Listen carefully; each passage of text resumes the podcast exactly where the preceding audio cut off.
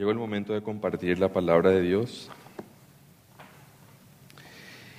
Y nosotros seguimos en nuestro viaje por esa ruta de las siete iglesias del Apocalipsis.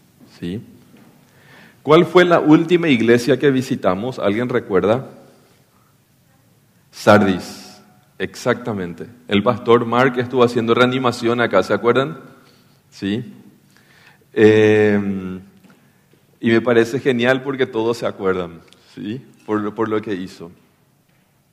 Entonces, hoy nos vamos un poquito más de viaje y llegamos a una pequeña ciudad llamada Filadelfia. ¿sí? Y vamos a hablar de, de esta iglesia y qué es lo que Dios dice, qué es lo que Jesús le dice a Juan que él escriba para esta iglesia. Entonces, yo quiero leer la palabra de Dios. Aquellas personas que tienen sus Biblias, por favor, abran sus Biblias conmigo en Apocalipsis 3, 7 en adelante. Apocalipsis 3. Todo el mundo encuentra rápido porque es el último libro de la Biblia, ¿sí? Entonces, leemos lo que dice lo que dice el Señor en su palabra. Escribe al ángel de la iglesia de Filadelfia. Esto dice el santo, el verdadero, el que tiene la llave de David, el que abre y nadie puede cerrar, el que cierra y nadie puede abrir. Conozco tus obras. Mira que delante de ti he dejado abierta una puerta que nadie puede cerrar. Ya sé que tus fuerzas son pocas, pero me has obedecido y has obedecido mi palabra y no has renegado de mi nombre. Yo voy a hacer que los de la sinagoga de Satanás, que dicen ser judíos, pero que en realidad mienten, vayan y se postren a tus pies y reconozcan que yo te he amado ya que has guardado mi mandato de ser constante. Yo por mi parte te guardaré a la hora de la tentación que vendrá sobre el mundo entero para poner a prueba los que viven en la tierra. Vengo pronto, aférrate a lo que tienes para que nadie te quite la corona. Al que salga vencedor, le haré columna del templo de mi Dios y ya no saldrá jamás de allí. Sobre él grabaré el nombre de mi Dios y el nombre de la nueva Jerusalén, ciudad de mi Dios, la que baja del cielo de parte de mi Dios, y también grabaré sobre él mi nombre nuevo. El que tenga oídos, que oiga lo que el Espíritu dice a las iglesias. ¿Sí? Hay dos cartas a las que no se le, dos iglesias a las que no se les reprocha nada. Dos de siete. Y, y Filadelfia es una de ellas. ¿Sí? Por eso es que escuchamos que hay iglesias que se llaman Filadelfia, ¿verdad? Nadie le pone Sardis a una iglesia, por ejemplo, ¿verdad? porque Dios aprecia todo lo que esta iglesia hizo. Y no hay ningún reproche para esta iglesia. ¿Qué podemos saber de Filadelfia? ¿Sí? Que hoy día está, está en Turquía, en esa zona se llama Alasheher, en este, en este tiempo. Y Filadelfia ha cambiado de nombre varias veces. ¿sí?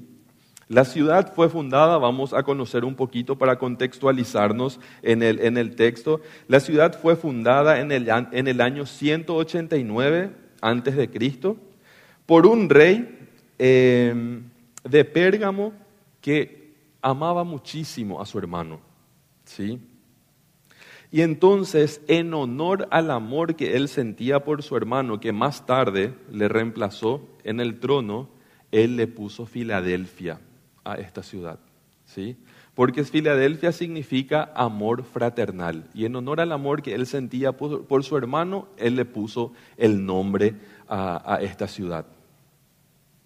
Em, Filadelfia sufrió mucho, esta ciudad sufrió mucho, porque Filadelfia está en una zona volcánica. ¿sí?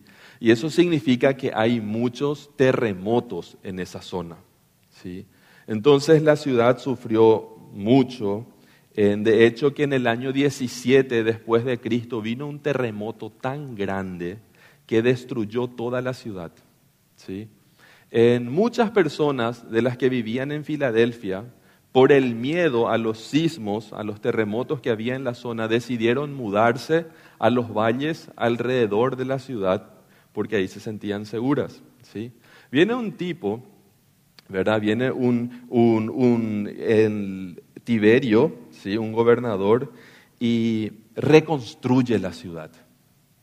Y en honor a él, imagínense, una ruina gigantesca, viene un gobernador, él presta generosamente para que se reconstruya la ciudad. Y entonces por esta reconstrucción se le cambió el nombre en honor a este gobernador y se le puso Neo Cesarea. ¿sí? Más tarde, 50 años más tarde de, eso, volvió a cambiar de nombre por Flavia. ¿Para qué fue fundada esta ciudad? ¿sí?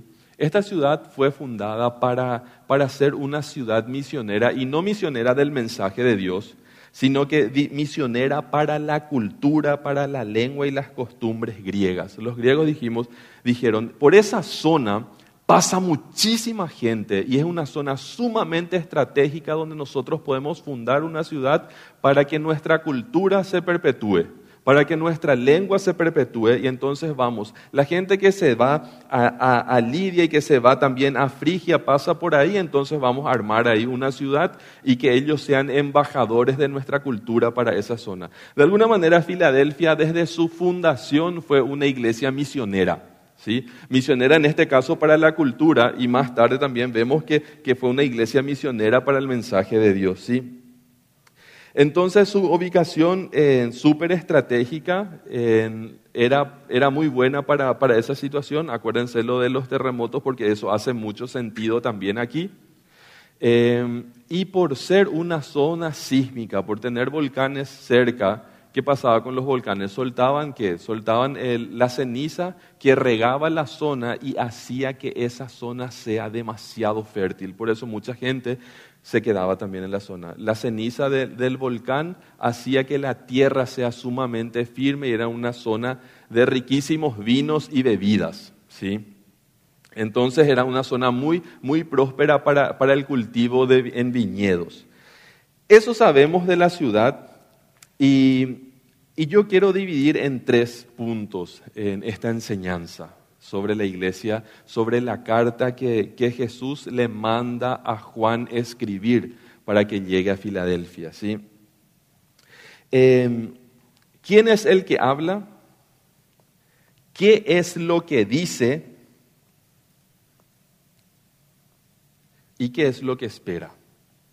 Tres puntos. ¿sí? ¿Quién habla? Y vamos a ver lo que dice acá, em, lo que dice la palabra de Dios aquí. Dice, escribe al ángel de la iglesia de Filadelfia. Sabemos que el ángel se refiere al mensajero, al pastor de la iglesia. ¿Y quién le está diciendo a quién escribe? ¿Quién le está diciendo a quién?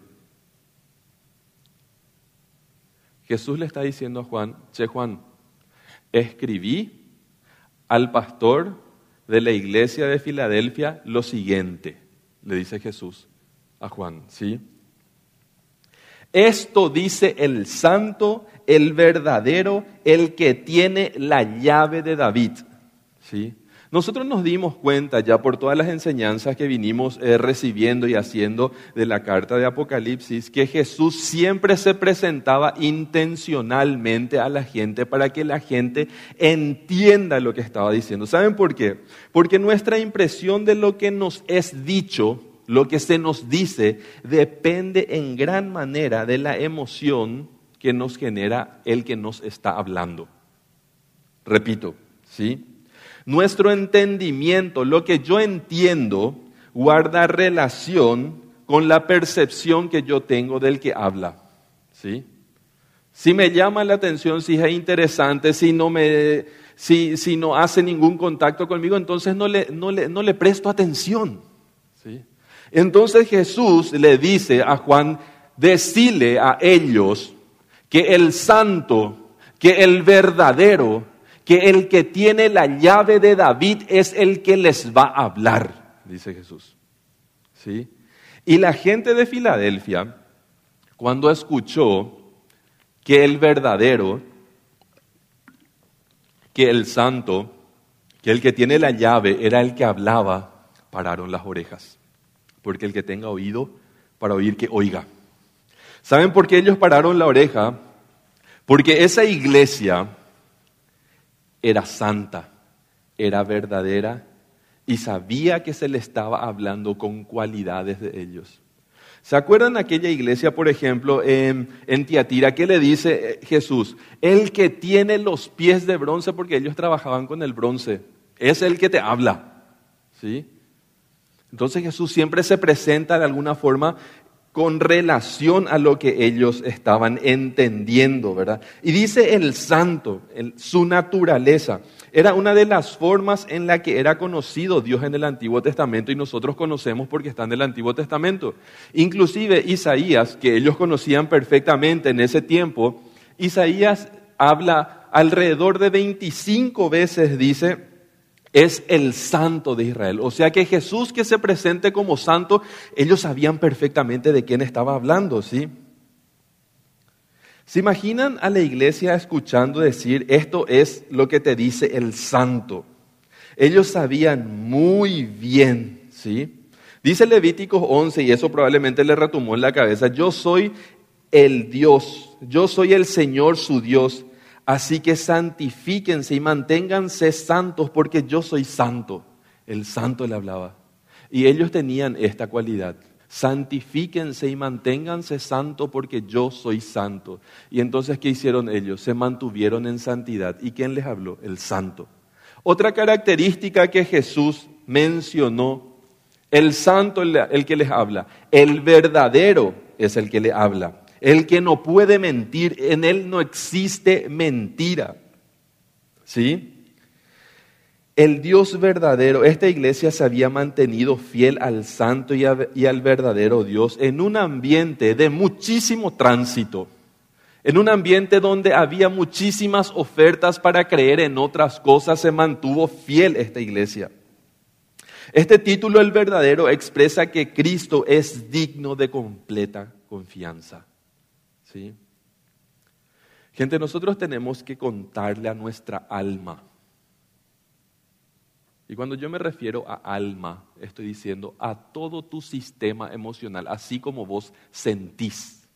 Esa es tu alma, ¿verdad? El alma es un recipiente donde viven todas tus emociones. Hermano, contale a tu alma que nuestro Dios es el verdadero.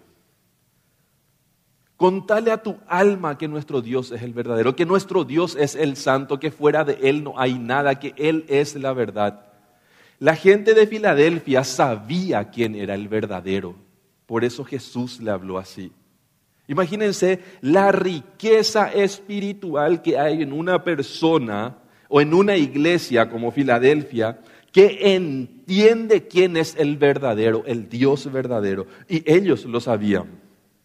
Entonces cuando escucharon que le hablaba el santo y el verdadero, pararon las orejas porque a ese nosotros le conocemos y le conocemos muy bien. ¿sí? Era una, iglesia hermosísima. Y después le dice, te habla el que tiene la llave de David, ¿sí? Y yo quiero explicar un poquito lo que significa el que tiene la llave de David, porque para ellos era clarísimo, pero muchas veces para nosotros no es muy clara la idea de que quién es el que tiene la llave de David, ¿sí? Nos habla Isaías, aquellas personas que toman notas pueden anotar y leer en su casa, ¿sí? Isaías 22 del 15 al 24, o al, al 25 se cuenta la historia de por qué Jesús hace mención a través de Juan de este pasaje. ¿sí? Nos cuenta Isaías que en esta época, en este pasaje, em, estaba gobernando el rey Ezequías. Y el rey Ezequías tenía un mayordomo que se llamaba Sebna. ¿Qué pasaba con esta Sebna? Con este Sebna, ¿verdad? Él, él era el mayordomo y el mayordomo tenía un lugar privilegiado en el palacio. ¿sí? Era una persona de muchísima influencia y gozaba de toda la confianza del rey. Por eso era el mayordomo. Y todos los demás sirvientes dependían del mayordomo. La palabra de Dios dice que el mayordomo tenía por su hombro colgado la llave de la entrada. ¿Sí? La llave de la entrada del palacio real. ¿Qué pasó con este Sebna? Se le subió los humos a la cabeza al tipo. ¿Sí? Y el tipo empezó a usar el poder, ¿sí? el poder que él tenía y lo que estaba a su disposición.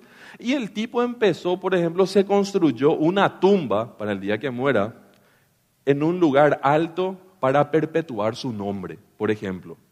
Se mandó construir carros, el tipo usando todos los bienes del reino para sí mismo. ¿sí? Imagínense, esto no dice la palabra, esto lo digo yo, ¿verdad? Si el tipo quería ser famoso después de muerto, ¿cuánto quería ser famoso de vivo? ¿Sí? Si se preocupaba de su fama de muerto, imagínense cómo se, cómo se preocupaba de su fama estando vivo. Probablemente era un tipo sumamente odioso, ¿sí? Sumamente odioso, con un aire de superioridad increíble probablemente. Eso no lo dice la palabra, eso lo digo yo nomás, ¿sí? Mi imaginación. Ahora, ¿Qué pasó con este tipo? Entonces Dios le dice, le dice al profeta, anda y decile a él que las cosas van a cambiar, que él se divagó mal, que él hizo algo incorrecto delante de mis ojos, que él se aprovechó y malgastó y desperdició y fue infiel en administrar aquello que él tenía a su disposición. Y le dice Isaías y se va y le dice, en aquel día llamaré a mi siervo Eliaquín, hijo de Gilquías, le dice. Le pondré tu túnica, le colocaré tu cinto y le daré tu autoridad. ¿Sí? Le dice a Sebna. Será como un padre para los habitantes de Jerusalén y para la tribu de Judá. Sobre su hombro pondré la llave de la casa de David. Te sacaré a vos del mayordomo y le voy a poner a un hombre fiel la llave de la casa de David. ¿Sí? Lo que él abra, lo que Eliaquín por su fidelidad abra, nadie podrá cerrarlo. Y lo que él cierre, nadie podrá abrirlo, dice la palabra de Dios. Como una estaca lo, lo clavaré en un lugar firme y será como un trono de honor para la dinastía de su padre. De él penderá toda la gloria de su familia. Atiendan esto. De él penderá toda la gloria de su familia y sus descendientes y sus vástagos y toda su vajilla pequeña y todos los cántaros hasta las, hasta las tazas. ¿Sí? Hasta las tazas tendrán honra. Gente, Dios cumple su promesa. Antes de que se termine la Biblia, para que Él reciba honra y gloria y que su nombre se perpetúe por su fidelidad, Jesús se recuerda de Eliakim. Y hoy estamos hablando de Él porque fue fiel. ¿Y qué dijo Dios? Tu nombre va a ser perpetuado y el nombre de tu familia, de tu dinastía, va a ser recordada por tu fidelidad. Y entonces Jesús, antes que se termine la Biblia, ¿verdad? Dice, le tengo que mencionar para que su dinastía siga teniendo honra por los siglos de los siglos hasta que venga el Señor. ¿Sí? Porque Dios cumple sus promesas. ¿Sí? ¿Y qué pasó? Le mencionó y le dijo, le sacó al tipo la llave y le puso a él. Y entonces Jesús dice, yo soy el que tiene la llave de la casa de David. Yo soy el que abre y que nadie puede cerrar.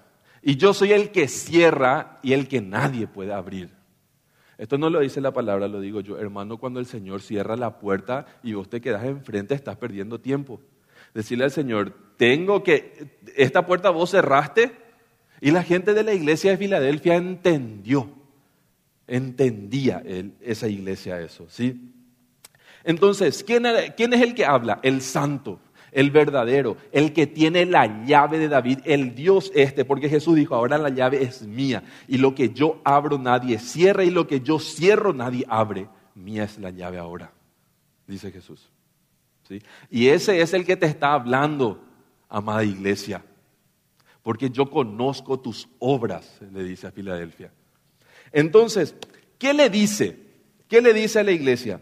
Conozco tus obras, conozco tus hechos, Conozco aquello en lo que ocupas tu tiempo, ¿sí? Conozco aquello en lo que te sacrificas, aquello en lo que invertís tu vida. Yo conozco tus obras.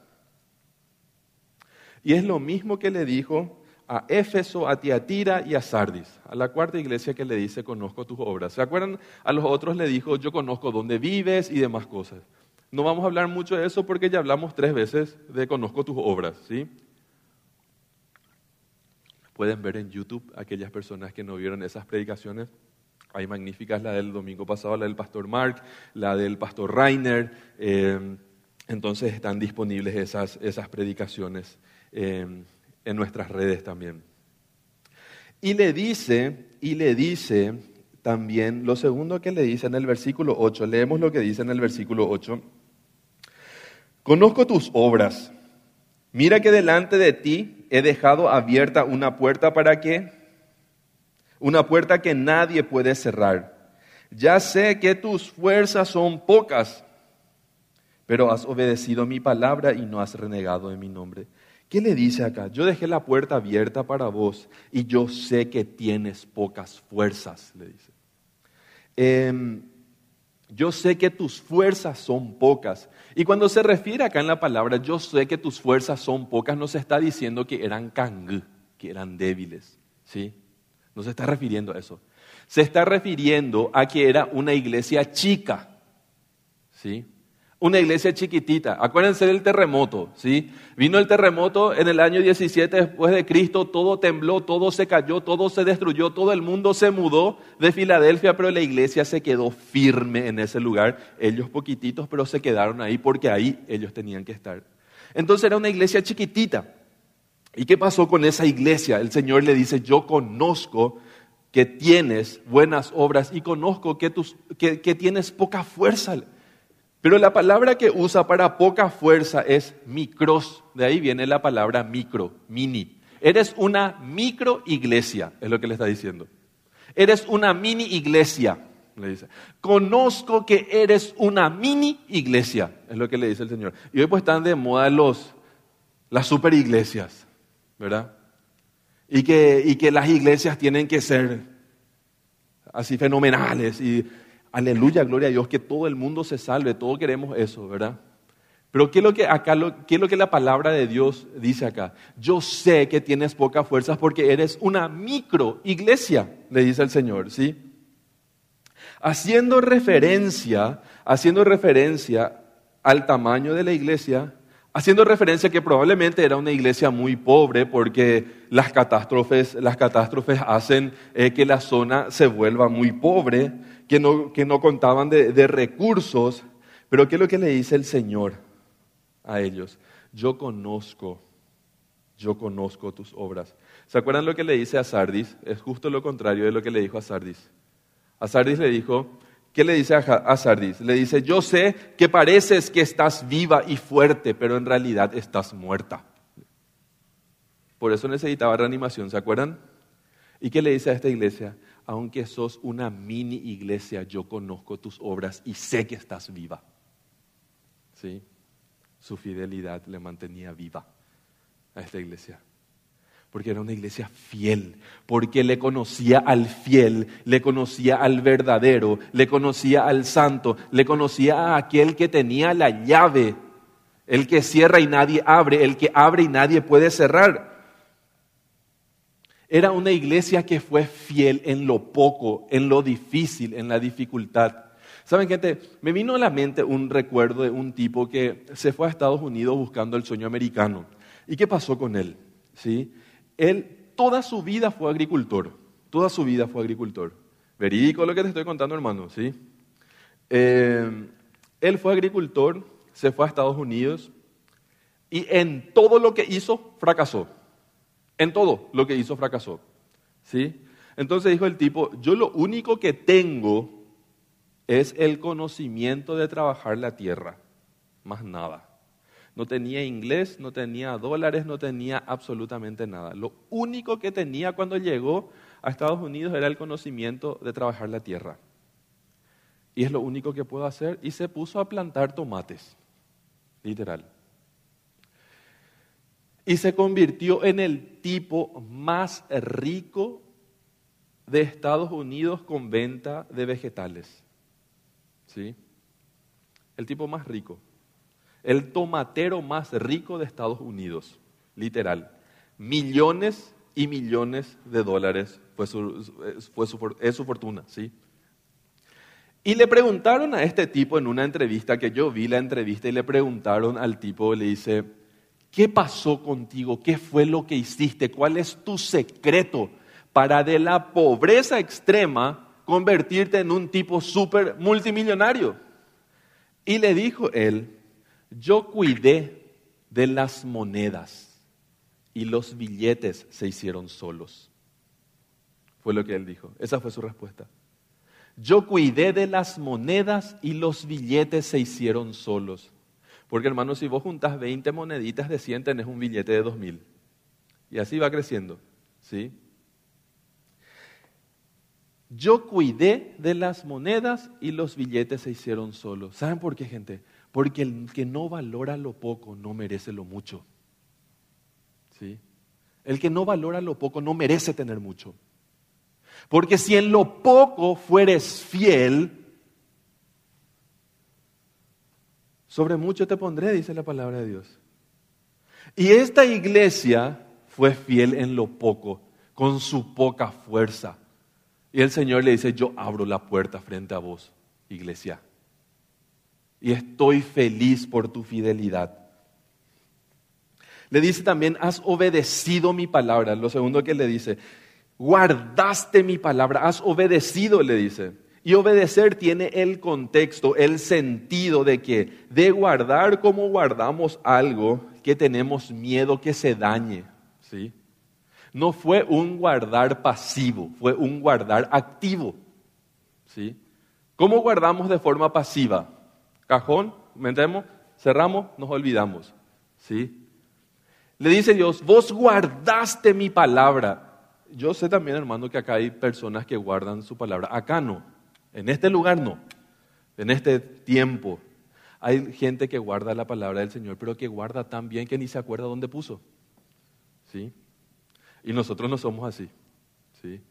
Entonces, ¿qué es lo que hizo esta iglesia? guardó con celo, guardó de forma activa. ¿Saben cómo se guarda de forma activa? Invitarle un poco a una persona. En mi casa ya no pasa eso porque todo lo que era de valor o ya se rompió o ya se alzó, ¿verdad? Porque tenemos tres niños. Pero era, es así como cuando vos te vas a una casa demasiado fifí y hay esos jarrones de, así feroz y vos decís, híjole, si yo vengo acá con mi hijo y eh, rompen estos jarrones de por ahí, son así dos sueldos mínimos más o menos, ¿verdad? Entonces, ¿qué pasa? El, dueño o la dueña de la casa. Así lo está, ¿verdad?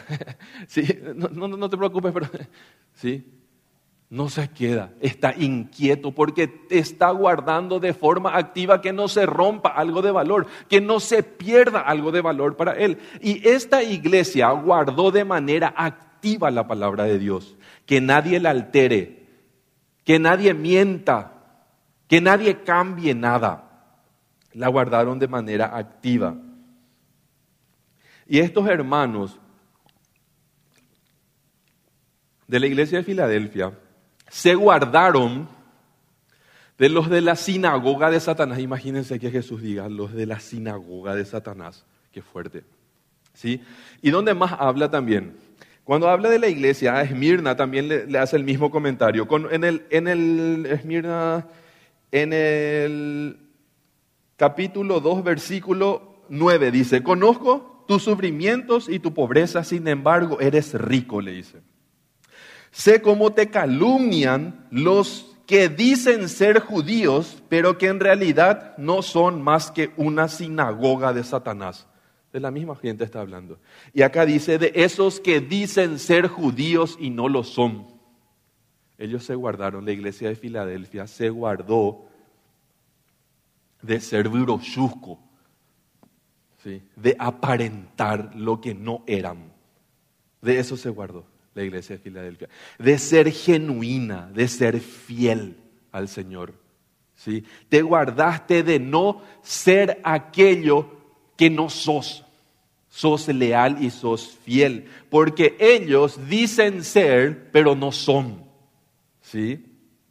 Están aferrados por la costumbre, están aferrados por, por, sus tradiciones, pero no son, son una sinagoga de Satanás, dice, dice Jesús por los judíos. ¿Sí? ¿Y por qué le dice eso? Porque si eran verdaderos judíos, iban a creer en la promesa, y la promesa estaba con ellos, y estuvo con ellos, y la promesa es el Mesías.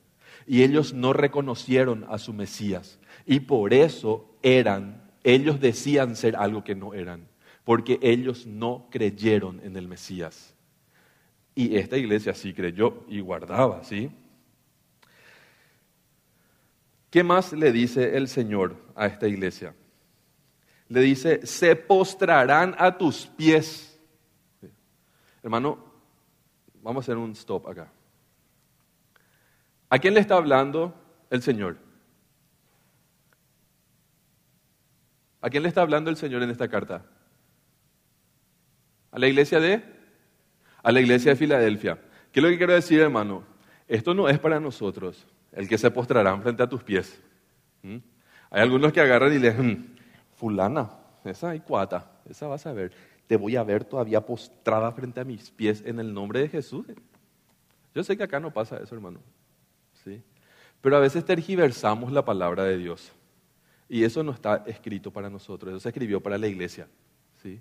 ¿Y qué le dice el Señor? Se postrarán frente a tus pies a la iglesia de Filadelfia. ¿sí? Porque algunas veces nuestra sed, nuestra sed de superioridad, ¿sí? nuestra superioridad que está disfrazada de un montón de cosas, muchas veces lo espiritualizamos y decimos, ah, el Señor hará que tu, eh, que tu deseo se cumpla en ti. Y le maldecimos al hermano. ¿Sí? No, no es así que se usa la palabra de Dios. Esta palabra fue para ellos. ¿Y por qué? ¿Y quién es lo que se iban a postrar a los pies de esta iglesia?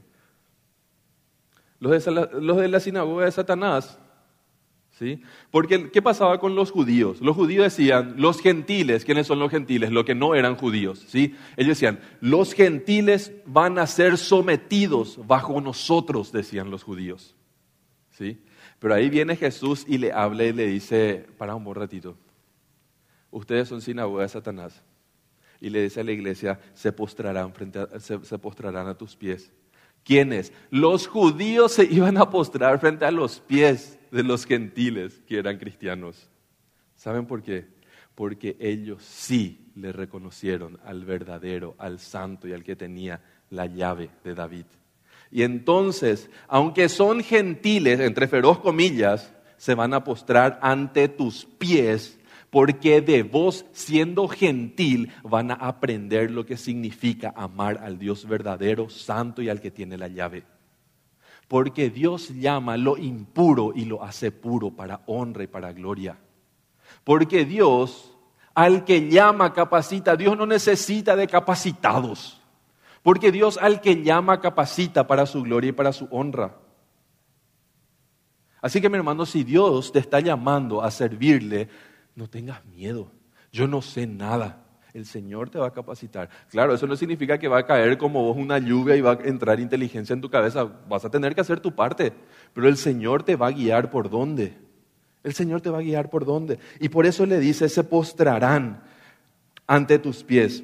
¿Para qué lo que se iban a postrar frente a sus pies? ¿Y para qué lo que el Señor abría y cerraba puertas? ¿Verdad? ¿Para qué? Para enseñar la verdad de Cristo. Para eso tenían las puertas abiertas en un lugar de tanta resistencia. El Señor va a hacer que se abran las puertas. Cuando le dice a esta iglesia, vas a tener puertas abiertas para que otros sigan conociendo de mí. Ese es el mensaje a esa iglesia.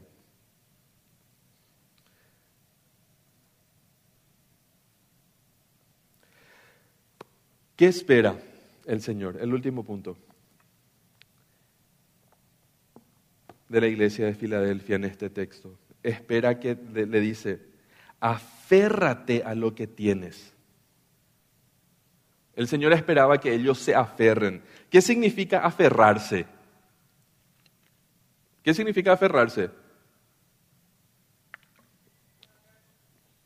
¿Cómo? La palabra aferrarse crea en nuestras manos el mismo efecto que crea la palabra desmenuzar. ¿Qué significa desmenuzar? Sí.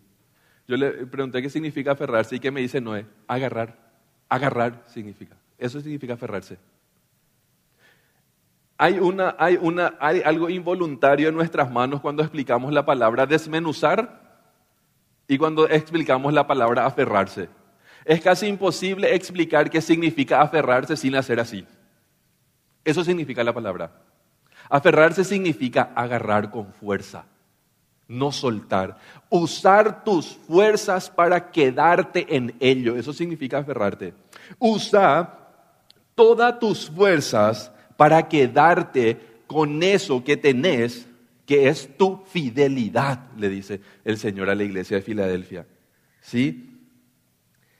Echa mano sobre eso. La iglesia de Filadelfia era una iglesia fiel y leal a Dios. ¿Y qué le dice? Aferrate a lo que tenés para que nadie te quite tu corona. Para que nadie te quite tu corona.